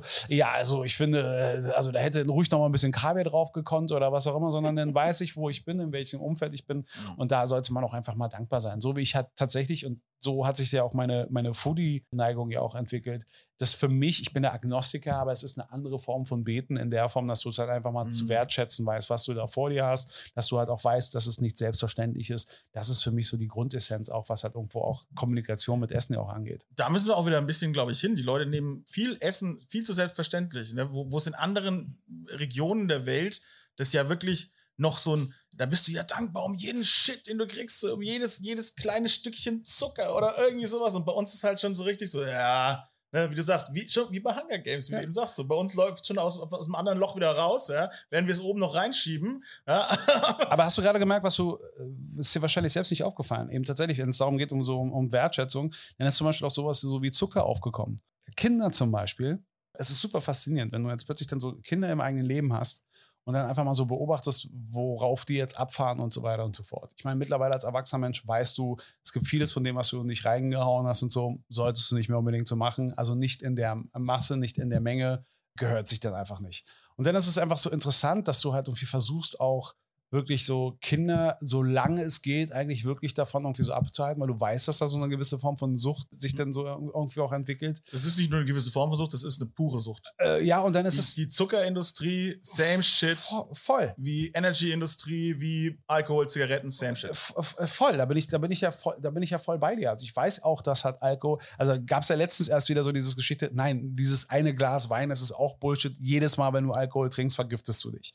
Und ich so, naja, aber manchmal, wie heißt es doch so schön, finde etwas, was du liebst und lass es dich langsam töten. Ja. Ähm, Aber ey, das ist tatsächlich, also so ein, so ein Doktor, wenn, der sagt ja auch mal so, ein Glas Wein am Abend killt dich nicht. ja, aber Und auch nicht jeden Tag, ich- aber halt mal so einmal die Woche oder so. Das ist alles gut. Es geht, es geht ja immer um die, es geht ja immer um die Verhältnismäßigkeit. Die Menge macht das Gift. Es gibt, es gibt Leistungssportler, die früh sterben, weil sie eben tatsächlich Leistungssport betrieben haben, was dann zu much war. Es gibt Leute, die super alt werden, die jeden Tag sich um ein bisschen Alkohol gegönnt haben. Das hat was auch mit der eigenen Konstitution zu tun. Aber zurück zu diesem, zu, du kannst zu ja auch jeden Tag in die Biokompanie rennen und du wirst trotzdem vom Bus überfahren. Äh, äh, auch, auch, da, auch das ist möglich. Aber zurück, um auf, auf so Kleinkinder zu kommen. Es ist dann auf einmal so auch faszinierend, wie dann trotzdem so ein, so ein, so ein paar Monate altes Kind oder so gerade mal äh, keine zwei Jahre auch Freude daran hat oder so einfach genießt, auch einfach mal nur Wasser zu trinken. äh, Oder sich einfach nur mit einem Stück Avocado dann einfach mal so zahlen. Ich meine, Avocado ist ja auch eine sehr kritische, äh, ist ja auch äh, sehr kritisches Obst mittlerweile. Oder wir sind, wir sind so nicht so sicher, ob es jetzt Gemüse oder Obst ist. Eigentlich ist es ja eine Beere am Ende des Tages. Ja. Ahnung. deswegen, aber das ist dann einfach so faszinierend und auch da sich mit, dem, mit der Avocado in, in seiner pusten Form auch zufrieden gibt. Einfach so ein Stück Avocado und es genießt. Ohne dass er, ich muss noch ein bisschen Salz drauf machen, ein bisschen Pfeffer. Wenn am da keine Limette drauf ist, kann ich das gar nicht essen. zu, zu, zum Beispiel, also das mal wieder so zu erleben, ist einfach mal mega gut. Ja, aber ich, ich glaube, das ist auch so eine. Es ist natürlich schön, dass du es durchs Kind erlebst, sozusagen, aber ich habe auch für mich festgestellt, so, das ist so eine, das sind, glaube ich, immer diese, diese zehn Jahresschritte, die du als Mensch so auch durchmachst, so in deinen 30ern, in deinen 40ern etc. Dann fängst du wieder an, da so ein bisschen zurückzukehren. Ich hatte da so, ein, so eine Epiphanie, kann man fast sagen, äh, mit Apfelsaft letztens. Ich hole mir immer Apfelsaft beim Bauern so. Das ist bei uns in Bayern halt echt easy möglich. Da Mhm. war ich halt irgendwie, gut, äh, mein Kumpel hat letztens auch so gesagt, ja, Phil, du fährst mal völlig casual 20 Minuten zum Apfelsaft holen. Das ist völlig normal, Phil. Ja, so, aber für mich ist es normal. Ja, aber du hattest auch keine Berührungsängste. Guck mal, ich zum Beispiel bin ja eben früher nur mit Apfelsaft kannte ich ja früher nur aus einem Tetrapack. ja, Und Apfelsaftkonzentrat am besten noch so. Ja, aber in den meisten Fällen war, es ja genau das. Und dann irgendwann, Genau. ich musste mich auch an sowas gewöhnen wie naturtrüber Apfelsaft Ja. und so, wenn da noch so Reste drin sind und so. Das war dann schon Viele psychologisch. vertragen das nicht mal. Ja? Doch trinken, schon, aber Die, nein, es gibt viele, die trinken naturgrüne Apfelsaft, dann rennen sofort aufs Klo. Die die, der Darm schafft das für die gar nicht mehr. Weil die so das nicht gewöhnt sind, diese pure Natur. Das ist für die, wenn du jemanden hast, der noch nie mit sowas in Berührung gekommen ist, naturgrüne Apfelsaft, der, äh, der nimmt ein Glas davon, den reißt die Augen auf wie Energy Drink, weil das Stoffe sind, die der Körper noch gar nicht mehr bekommen hat. Völlig irre, das, manche okay, Leute. das ist dann schon sehr Und hart. kriegen, viele kriegen Durchfall drauf. Nein, das ist wirklich so. Es ist, äh, ist, ist so eine Sache. Das höre ich, jetzt, das höre ich jetzt zum ersten Mal. Probiert, das probiert's aus, Leute. leid. Naja, ich auf jeden Fall als al- gutes altes Landkind, ich habe das nicht, aber äh, ich kaufe mir dann immer so einen 5-Liter-Kanister von denen halt. Ne? Wie gesagt, der hat jetzt das Zeug, ich stelle es in den Kühlschrank, super. So, Das muss aber ein großer Kühlschrank sein, dass da ein 5-Liter-Kanister reinpasst. ich habe natürlich einen großen Kühlschrank. Okay. Hallo, großer Mann hat großen Kühlschrank. Ja, das- meiner ist viel zu Podcast klein. heißt fett und rauig und nicht dünn und Ah, äh, okay. healthy. So, auf jeden Fall ist es so, dass, dass ich da diesen Kanister drin habe und dann äh, zapfe ich mir immer so ein bisschen was ab und neben dran habe ich meinen Britta Wasserkanister so, und dann, dann zapfe ich mir da was ab. Und ich mache immer so ein, ein Mischverhältnis von so, ja, keine Ahnung, 1 zu 5 oder sowas. Versuche ich auch, ich versage mal kläglich. Also ich Ich bin ja froh, dass es Apfelsaftschorlen gibt, aber, aber die sollte man auch mal in den meisten Fällen selber machen. Ich finde, die standard abgefüllten kenne ich eigentlich nichts, was wirklich so naturbelassen ist. Mich nervt blankes Wasser ganz oft. Äh, ich brauche halt immer so einen kleinen, kleinen Geschmacki brauche ich noch drin. Irgendwas muss halt drin sein. Und dann, dann ist es halt der Apfelsaft. So. Und Ja, ich trinke immer noch äh, Wasser aus der, aus der Flasche. soll vorkommen. Ja. Aber hey, hat Berlin nicht eine super Trinkwasserqualität? Sag jetzt bitte ja, ich habe im Hotel die ganze Zeit das Trinkwasser gesoffen. Ja, äh, hieß es ja auch, aber wir haben, natürlich- wir haben also der, der Härtegrad ist schon sehr hoch. Ja, gut. Und- aber Kalk hast du auch im Körper. Das ist Nee, ja, aber auch früher habe ich dann auch, und das gar nicht mal so snobmäßig, sondern weil das irgendwie so sta äh, Standard war, äh, weil ich auch in der französischen Schule auch groß geworden bin. Also Perrier war ja lange Zeit immer so das eine Wasser, und da gab es Ah, irgendwie diesen, diesen ja, das äh, kleine, Ska- diesen grünen Fläschchen. ja, da gab es dann irgendwie diesen Skandal und, und dann war es halt irgendwie auch lange Zeit einfach mal so Evian oder auch halt so, dann irgendwie auch Wolwig, so ein bisschen für Fortgeschrittene. Jetzt mittlerweile bin ich so mit dem Brandenburger äh, Quellwasser aus der Glasflasche total mein Ding und feier das das. ist lecker, das Brandenburger. Ja, aber was, aber und jetzt noch die Bonusrunde, was jetzt auch, was ich dann auch mal gerne mache, wenn ich auf Reisen bin, weil dann denke ich, ich bringe jetzt nicht meine Glasflasche mit oder so, und dann möchte ich trotzdem Wasser trinken. Nicht nur, weil ich auch für die mal was auch gemacht habe, aber ich mag auch das Share-Wasser. Spokesperson. Ja, aber, aber äh, Share ist ja dieses eine, ähm, ist ja auch, gar nicht. Wenn ich bin. Share ist ja so, so, so, so ein Startup aus Berlin, die ja so lauter Produkte gemacht haben, wo der Name das auch schon sagt, wo es irgendwie um, ums Teilen geht. Das hat so Klar. mit jedem, jedes Produkt, was du da irgendwo halt kaufst, also klar, da ist auch ein Discounter so dahinter, der das irgendwie auch so Ist das supportet. dieses Viva Con Aqua Prinzip? Oder? Ja, aber Viva Con Aqua ist ja, glaube ich, so, so limitiert auf Wasser und dann irgendwie Ja. noch so diese ganzen Geschichten. Aber bei Share ist es halt so ta- tatsächlich, dass du halt dafür sorgst, dass halt irgendwie letzten Endes irgendwie so im gleichermaßen dann irgendwie in Mhm. anderen bedürftigen äh, Verhältnissen da, äh, da auch nochmal was mitgeteilt wird. Und es ist dann, also Share ist ja eine eigene Marke für sich geworden. Und da war ich aber trotzdem überrascht, dass ich das Wasser halt toll finde. Ich meine, die Wasserflasche, und obwohl die Flasche 65 Cent oder so äh, Mhm. kostet Mhm. oder so, bleibt da immer noch was übrig, um halt quasi da noch was von so zu spenden, was dann Mhm. auch schon sehr viel sagt über die ganzen anderen Produkte, die dann weit über 2 Euro oder so absolut verkauft werden. ja, ja. Und, und es schmeckt mir tatsächlich. Und Mhm. ich bin äh, da beim Wasser schon ein bisschen picky. Also ich kann dir schon sagen, das mag ich oder das mag ich nicht. ist nicht in Amerika jetzt auch ein Ding rausgekommen, wo es einfach das komplett gratis ist, das Wasser, und trotzdem noch was gespendet wird, weil alles mit Werbung zugekleistert ist auf dem Wasser? Das ist total Das geil. ist gut, das ist gut Das ist möglich. mega geil. Das ist einfach Free Water im Ende, du kannst du haben. Und da ist halt Werbung drauf. Aber es passt ins am- amerikanischen Storytelling. ja, ja, äh, Aber jetzt zum. Beispiel bei uns in Nürnberg macht der, der, Abel von der Brasserie Nitz, ne, nochmal schön Shoutout an dieser Stelle, der macht ja sein Aqua. Mhm. Äh, und das ist zum Beispiel dann nur für die Nürnberger Region. Die Spenden, die reinkommen, geht dann an Obdachlos und sowas. Finde ich auch total schön, dass man das über Getränke regeln kann. Ja, äh, Wasser, Riesenthema eigentlich. Ich wollte ja auch mal Martin Riese einladen, den Wassersommelier, aber der sitzt ja in L.A. Der Komm, komm mal rum, Brudi. So, zurück zu meinem Erweckungserlebnis mit Zucker, ja. Ja. Äh, der, der Apfelsaft und so weiter. Und ich habe mich so dran gewöhnt, dass ich das so mache, weil ich das von Anfang an so gemacht habe. So Wasser, äh, Apfelsaft, die ganze Zeit. Ich kenne es gar nicht anders. Und eines Nachts, völlig umnachtet, so nach 2 Uhr nachts, bin ich aufgewacht, Brand in der Fresse, so, ah, ich will jetzt irgendwie. Schmeckt denn eigentlich dieser Apfelsaft pur? Ja? Und schenkt mir so ein Glas an. Ich war völlig überfahren von der Süße sozusagen, obwohl das ja gar kein zusätzlicher Zucker drin Mhm. ist. Das ist ja ein Direktsaft. Und ich war aber trotzdem völlig überfahren. Du kannst auch Diabetiker werden durch äh, Fruchtzucker. da, ja, wo jetzt auch mal das Geile mit Zucker, ne? Ja. So, ja, nee, nee, das ist Fruchtzucker. Ja, aber es ist schon trotzdem Zucker. Nein, nein, nein, nein, das ist ganz anderer Zucker. Ja, nee, der, der, ist ja, der ist ja natürlicher Zucker. Ja, meinst du, der Raffineriezucker, der kommt jetzt nicht aus einer natürlichen Pflanze, äh, Zuckerrohr. Ja. Äh, Ja, wobei das meist ja bei uns immer noch aus der Zuckerrübe stammt. bei uns, ja? ja? Ja, gut, die Zuckerrübe. Oh, der geile, dieser geile Zuckerrübensaft. Ja, vor allem auch Zucker ist super- Goldsaft, das ist der Ja, geile Zucker, Scheiß. Zucker ist aber auch eine, eine super krasse, äh, eine super krasse politische Anlage, weil ich immer auf der anderen Seite wird diese ganze Sieht man ja so wie Sachen wie Stevia und so mal weggestrikt worden sind. Ja, aber St- Stevia hat, war auch nicht wirklich gut. Also auch die Cola. Ja. Also ich zum Beispiel, das kann ich ganz offen sagen. Also ich finde, Coca-Cola ist, eine, ist ein schlimmes Zeug, aber ich trinke es sehr gerne. Ich trinke es aber nur Mhm. gerade vorhin erst passiert, ich habe es Ja, gesehen. Ich musste darum es mit ansehen. Ja, aber ich trinke es aber am liebsten. Ja, aber äh, da sind wir wieder wie bei McDonalds. Ich finde, das ist für mich kein Widerspruch. Unternehmen Absolut. wollen sowas ja nicht haben. Mhm. Also das ist ja nicht nur eine Lebensmittelindustrie, weil die wollen ja nur, es ist nur geil, geil, geil, geil, geil, geil, weil Ironie verstehen sie auch nicht, weil es würde auch ein bisschen mehr Recherche verlangen und es ist denen zu kompliziert, weil die wollen ja alle abholen. Aber das Ding ist, bei Coca-Cola ist es nach wie vor, ich mag das halt irgendwie, wenn ich dann zum Beispiel kein alkoholisches Getränk zu mir nehmen will, auch so eine 0,2er Glasflasche Coca-Cola finde ich halt super. Oder und ich vom le- Essen, das ist schon fast wie eine Brainwash. Das ist bei mir auch so. Ja, aber es kommt immer drauf an, auf was, nicht immer. Meistens finde ich mittlerweile auch Wasser auch wirklich besser, aber Weil man was, erwachsen wird und langweilig. ja, nee, aber was ich, was ich, aber äh, genau, aber aus diesem Grund, was ich überhaupt nicht ab kann. Und da kann Coca-Cola sich auf den Kopf stellen, aber diese Verarsche können sie bei allen anderen abziehen. Aber ich mag keine Coca-Cola Light und ich hasse Coca-Cola Zero. Ja, okay. Es ist so, ich denke mir immer so, es gibt ja dieses Ding, wieder ein bisschen Anglizismus, if you do something wrong, do it right. Ja. Wenn du halt weißt, ich gebe mir jetzt gerade irgendwas, weil im Endeffekt, es ist ja noch nicht mal bei, einer Cola, was in der Kritik steht, ist es ja nicht nur, was dazu Firmenpolitik angeht und so weiter und so fort. Das muss man ja auch noch viel mal bedenken. Ähm, also jedes Mal, äh, wenn man auch, auch etwas eher nutzt und quasi dieses äh, unterstützt, dann unterstützt man ja auch ein bisschen so diese Gesinnung. Das muss man ja auch äh, Absolut. sagen. Ja. Aber ich sag's halt hin und wieder, trinke ich gerne eine Coca-Cola. Und Wobei äh, wir jetzt auch wieder bei den Nazis wären mit Cola, ne? Die haben sich ja, die haben Marketing, Cola, haben sich die, die haben sich die Nazis geholt.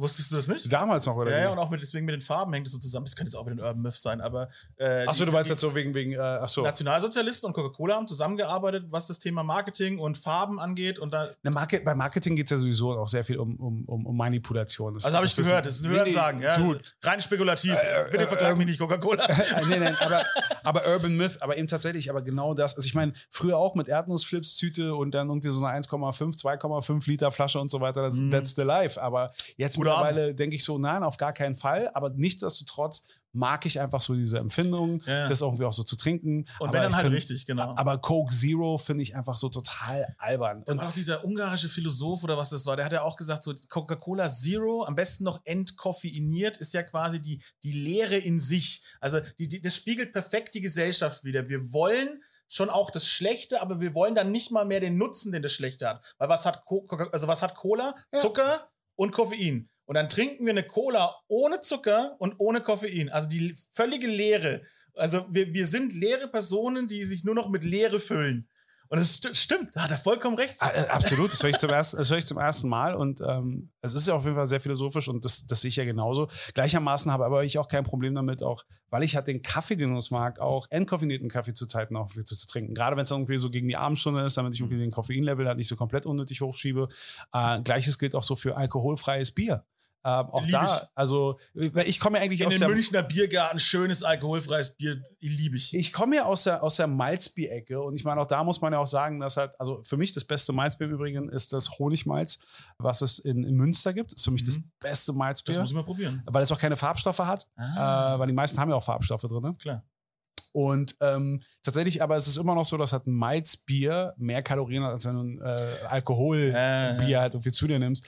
Also deswegen. Aber da ich alkoholfreies ja, Bier hat auch so eine geile Malznote, finde ich. Das ist Ja, aber halt genau deswegen. ein geiles alkoholfreies Ja. Bier ist ein Karamalz im Endeffekt für, für Erwachsene. Ja, so. aber Karamell zum Beispiel hat ja tatsächlich dann eben auch, äh, also viele ich meine, den Malzbier- geschmacklich so. Ja, aber auch da, äh, denn wenn sie da irgendwie auch so Invertzucker oder Glukosesirup und alle so eine Äh. Sachen zur Süßung halt nehmen, dann denke ich, dann bin ich halt irgendwo halt raus. Deswegen bin ich auch so ein großer Fan von Sebastian Nege zum Beispiel und Besseresser. Besseresser ist ja so ein Format, was ja auch nur bei den öffentlich-rechtlichen ergeht, weil bei den privaten könntest du es nicht machen, weil dann würde das irgendwie quasi dann sanktioniert werden, so von Mhm. wegen, ah, wir haben jetzt das Budget jetzt auf was anderes umgestellt, können jetzt da keine Werbespots halt irgendwo halt laufen. Aber ich finde das ja so eine Aufklärungsarbeit, finde ich ja auch gut und wichtig, weil es gibt ja auch Gründe, warum Produkte auch so sind, wie sie halt sind. Manchmal geht es auch darum, äh, dass du ja auch wirklich auch viele Menschen auch irgendwo auch ernähren kannst. Das darf man auch nicht ganz vergessen. Ja, Ähm, also so selbstverständlich ist eben Essen auch nicht. Und das, leider musste gerade wieder ein Krieg stattfinden, damit wir das plötzlich wieder so jetzt äh, hier in Erfahrung bringen können. Aber bei Besseresser zum Beispiel, bei dem Format mag ich ja, viele Leute denken, dass es ja eine Kritik ist, aber das ist ja mehr oder weniger eine Aufklärung. Und so sollte jeder aufgeklärte Mensch für sich selbst entscheiden, was er da nimmt oder nicht. Ähm, weil wir auch gerade von alkoholfreiem Bier trinken gesprochen haben. Ich zum Beispiel, und das nur, weil ich auch natürlich auch ein bisschen so der Lokalpatriot bin, zum Beispiel Bölo, die sich auch jetzt so aufgetan haben, so ein bisschen so ihre eigenen äh, Biere zu machen, die auch, wo es halt eine breite Palette gibt. Ich meine, dieses, diese meisten Kraftbiere versuchen ja ums Verrecken einfach anders zu sein. ja. Dabei finde ich es auch mal ganz gut, dass sie auch ganz plain sind. Und zum Beispiel das Naked ist deren alkoholfreies Bier und das trinke ich halt sehr gern. Es hat eine sehr malzige Note. Es wird auch nicht geklärt mit was ich was allen so für Produkte und so weiter und so Mhm. fort. Also du kannst es ja fast schon so als Bio äh, bezeichnen. Und natürlich ist es eine hier auch aus der, aus der Region, aus Berlin. Aber hin und wieder, und das sage ich als Berliner, weil Berlin ist ja mehr so ein, so ein Pilzort in der Form, Ja, ja. Äh, bin ich dann aber ganz großer Fan von dem, was in Bayern hat geboten wird. Aber auch muss ich, immer, wieder- muss ich immer wieder so dazu sagen, wenn es um Bier geht, Berliner Weiße, original, die alte, die richtig alte Berliner Weiße ist Killer. dann probier mal die weiße, aber dann probier Und mal Sauerbier, liebe ich auch. Ja, aber dann probieren wir wirklich so die äh, Berliner Weiße von Birlo. Mhm. Weil ich kenne es ja auch nur von früher. Es gibt entweder nur Himbeer oder mit Waldmeister. das ist ja in den 70ern entstanden. Ja, aber tatsächlich äh, auch die, die bei Birlo können sie dir die ganze Geschichte dahinter auch irgendwo erzählen, was dann so die Berliner Weiße anmacht Ich habe sich tatsächlich, ich habe von. Berliner Kindle ein uraltes Glas, tatsächlich so, so diesen Berliner weiße Kelch, den Ja. man benutzt hat früher. Diesen ganz alten habe ich noch zu Hause, das ist mein ganzer Glasstolz. ja. Äh, Da haben wir immer unser Kleingeld irgendwie mit drin gehabt. Und so. so groß war das Ding eben. Die sind riesig, diese Gläser. Ja aber, auch, ja, aber auch da sind wir wieder bei dieser, Geschichts, äh, bei dieser Geschichtsgeschichte und so. Ich meine, Das Glas ist so groß, dass es nach meiner Brust nachempfunden Nein, aber auch was die Embleme angeht. Ich, für, für mich eins der ikonischsten Bier-Logos ist das von Schulters Bier. Schulters Bier gibt es aber meistens ja nur als Pilz. Mhm. Deswegen trinke ich es nicht so gerne. Äh, aber dieses Logo ist für mich halt einfach so, das steht einfach so für Berlin. Aber eben die Brauerei, die dahinter ist, ich meine, die haben dann irgendwie gedacht, so, ey, wir bringen halt mehr so hier äh, Radeberger Bier, so als das Mhm. Premium-Bier so in den Vordergrund. Ich so, es interessiert mich nicht, weil es nicht mein Bier ist. So. Das ist ja mit der Bierkultur ist ja auch ganz schwierig, ne? Das eben, du sagst schon so Adeberger und so weiter, die kaufen ja auch alles auf. Ne? Wir sind ja in Bayern, ne, sind wir ja super schön mit der ganzen Kleinbrauereikultur. Ja, aber auch Aber wenn halt die Hälfte trotzdem dem Großkonzern gehört, ist halt so. hm. Ja, aber die waren ja auch clever. Ich meine, also für dich weiß ja auch, äh, Augustina zum Beispiel ist ja auch eine. Ist, Ja, ist Augustiner ja ist, ist, Stift, ist ja eine Ja, Stiftung. Genau, auch. die sind, die, sind, die sind clever, das sind gute Leute. Ja. Schmeckt auch geil. Also das sind ja so, so Unternehmen, die halt irgendwie äh, so ausgelegt worden sind, dass du es nicht einfach immer so, so Hast du im veräußern Hotel kannst. schon gepennt? Äh, die haben ein Hotel sogar. Ja, mör- mördermäßig. Ich habe nur, ich hab nur in München diesen einen Park das erste Mal entdeckt und die waren, und die Leute da waren super nice und du merkst halt auch irgendwie, dass es ein gutes Produkt sein muss, weil die Leute auch einfach so krass so dahinter stehen und so weiter. Mhm, ja. Und das sind so Sachen, die ich halt einfach geil finde. Wenn Ehrlich. die Leute, die da vor Ort sind, auch selbst dahinter stehen, nicht so, ey du, ich habe jetzt in 10 Minuten Feierabend, dann geh ich nach Hause, ist mir auch scheißegal, was hier weitergeht. Ja, ja. Das macht äh, einfach auch mal schon sehr viel aus. Ja, herrlich. Ja, was sind wir jetzt von Hölzken aus Stöcksken Ja. gekommen, wie man so schön sagt. Eine sehr gute, quasi 69er-Ausgabe. Ich wollte jetzt Jubiläumsaussage sagen, ist es ja gar nicht. Ja. Ja. Für mich ist es das. Jede Menge Namen, äh, Names-Dropping und so, das war auch Ja, wichtig. das ist ja scheißegal, ich bin ja, nicht öffentlich-rechtlich, ich kann ja, Ja. machen, was ich will. Ja. So, und dann, äh, wenn, wenn nicht mindestens einer von euch Geld schickt, dann ist aber hier Absolut, offen absolut. sozusagen. Nee, ich würde sagen, wir haben eine schöne Stunde voll gemacht, es war herrlich. Äh, wir, haben alles, wir haben alles dabei gehabt. Die Leute sollen dir folgen auf deinen unzähligen äh, Instagram-Accounts. ja. Äh, zum einen äh, Cookies al dente. Was hast du noch? Hier, Animal Farm? Was ist denn das eigentlich? Animal Farm, ich nenne es mein, mein Pornokanal. Aber. Ich das nenne ist so philosophisches Zeug. Ne, bei, bei Animal Farm geht es einfach nur darum, dass ich da einfach auch so Bilder halt posten kann, die einfach so in Anführungsstrichen für viele Leute belanglos sind, die ich aber einfach nur ästhetisch finde, weil ich sie selbst gerne fotografiere. Und ich benutze das aber auch als, als Kanal, wo ich halt eher so diesen ganzen kommerziellen Sachen halt irgendwie folge. Jeder, der mir was verkaufen will, ist dort. Mhm. Und da macht es für mich keinen Unterschied, ob es jetzt ein Porno-Sternchen ist, ob es jetzt, äh, ob es jetzt Mercedes-Benz, BMW, Volkswagen, äh, Yamaha, äh, was, Adidas, Mhm, Nike, eigentlich wollen die alle was verkaufen.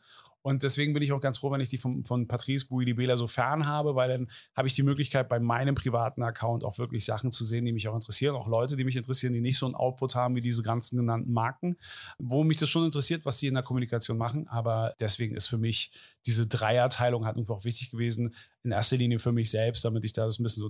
Tatsächlich am aktuell poste ich am wenigsten oder am ungernsten bei Patrice Bouilly-Bela, weil ich das jetzt so auf mich Aber das machst du doch täglich. ja, aber das muss ich ja, aber da, da, ich mag aber, kein, also ich glaube, keiner hat so einen großen Output in meiner Bubble wie du. ja, aber ich mag, aber ich mag, aber ich mag tatsächlich mehr die Stories. Aber, Ja, ja, nicht, Stories, ja. aber, aber nicht unbedingt so dieses. Posten, weil Ja, beim okay. Posten, weil es sich dann immer so auf mich beschränkt und dann langweile ich mich immer selber. Und letztens hat mir jemand gesagt, du repostest immer so zu viel. Und ich so, ja, aber letzten Endes, das habe ich als VJ nicht anders gemacht und als DJ machst du das genauso, weil eben tatsächlich nicht so Ja. viele Leute so vielen Leuten folgen. Und dann macht das, habe ich größten Spaß daran, das so zu teilen, was mich Social selbst Media, inspiriert. genau, ist ja auch Like and Share. Ja. Ja, also es ist ja Sharing is caring. Genau, und nicht nur nur deinen eigenen Scheiß ins Netz pupsen sozusagen, Ja. sondern auch mal so, du hast, du hast Social Media verstanden. Das Ich sehr schön. versuch's. Ich glaube schon. Ich glaube schon. Das hast du sehr schön gemacht mit, diesen, mit dieser Dreierteilung und so weiter. Also, wenn ihr alles Mögliche wissen wollt über schöne ästhetische Fotos, Essen, über, über Patrice selber, äh, über Kino, über Sneaker, was auch was, was auch. Du hast einen eigenen Mode-Podcast gehabt, der ist auch schon vorbei, ne? War, Ja, da hat Corona, äh, wir sind aus dieser Pause einfach nicht mehr so zurückgekommen. Achso, ich dachte, das äh, ist einfach so abgeschlossen, so eine Staffel. Nee, also abgeschlossen haben wir das halt nicht, weil, weil ich meine, im Endeffekt bei mir war immer so der rote Faden, so die Nachhaltigkeit irgendwie auch wichtig. Mm. Und, und das Ding ist halt also Thema Greenwashing und so weiter und so Mhm. fort. Und es wird halt einfach immer schwieriger, da wirklich, nicht, ich will nicht sagen unkritisch, aber zum Beispiel die, die Partnerin, mit der ich das irgendwie auch so zusammen gemacht habe, die hatte auch selbst ein Bekleidungsgeschäft und die musste in der Corona-Zeit sich dann einfach irgendwie auch mehr darum kümmern, damit Mhm. dieser Laden halt weiter bestehen kann. Klar. Und so hat sich das dann irgendwie auch äh, ergeben, dass ich das so eingeschlafen hat. Und desto, desto länger ich mich damit auseinandersetze, ich bin super dankbar für alle Posts, die wir hatten. Und ich würde das, an, sich hätte ich das liebend gerne weitergemacht. Ähnlich so wie beim Essen, weil es halt ein sehr vielschichtiges äh, Thema auch irgendwo auch ist. Aber das kannst du heutzutage nicht mehr ganz ohne reinen Gewissen machen. Unkritisch darfst du heutzutage einfach nicht über Fashion halt reden, weil Fashion Mhm. ist mitunter einer der größten Umweltsünder dieser Welt. Gleichzeitig ist Fashion ein sehr wichtiges Element. Und so hat sich das dann einfach nicht ergeben, das weiterzumachen, weil einfach so die Kraftreserven nicht da waren. Und ähm, die, wie gesagt, die Partnerin ist jetzt schon wieder bei neuen Projekten mit dabei. Und ähm, irgendwann, ich habe mir sagen lassen, Leute, die bei dir sind, so innerhalb von zwei Monaten bringen sie ihren eigenen Podcast raus. Ich arbeite dran. Wollte sagen, der Essens-Podcast, der muss doch auch mal kommen. Nein, also ich glaube, es wird eher so, ein- so ein allgemeines Ding, weil ich einfach auch so vielseitig interessiert bin. Aber ja, also den Mode-Podcast gibt es aus den gerade genannten Machst du eine Gründen Kollabo mit äh, Anything Everywhere at Once und dann machst du einen Poddy draus. Den habe ich immer noch nicht gesehen. Ja, ich, ich habe mir sagen lassen von, von Podcast-Kollegen, dass der ganz geil ist. Aber war witzig, in der Folge hatten wir, er war in äh, Everywhere Everything at Once und ich war in Doctor Strange Multiverse of Madness. Beide Wir nicht haben, uns gesehen. beide, wir haben uns beide angeschrien quasi, wer, wer hat es, wer den geileren Multiverse-Film gesehen. Herrlich, schöne Ausgabe. Äh, ich kann nur ich kann an der Stelle abschließend hier zu dieser äh, Food-Geschichte Top Gun 2 habe ich, habe ich Freudentränen am Anfang des Films bekommen, Ich wollte mir den im, äh, im IMAX anschauen, ich wollte mir den in der Originalfassung anschauen. Und das hat mich dann einfach mal wieder so abgeholt. Der hat so seine cheesy Momente im wahrsten Sinne des Wortes, so mit Pathos und so. Aber genau das habe ich gebraucht. Einfach so wie dieser eine schöne Tag, wo du einfach denkst, so, jetzt habe ich Bock auf eine Currywurst. Das war Verstehe. Top Gun Maverick. Ja, geil.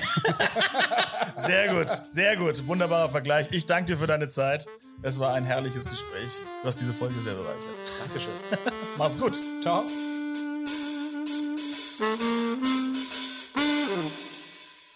Pod You. Fett und rauchig. Ein PodU Original Podcast. Idee und Moderation Phil Klausen. Produktion Phil Klausen zusammen mit dem Funkhaus Nürnberg. Gesamtleitung PodU Patrick Christ. Alle PodU Podcasts findest du auf podu.de und in der PodU App. Podcasts für dich aus deiner Region.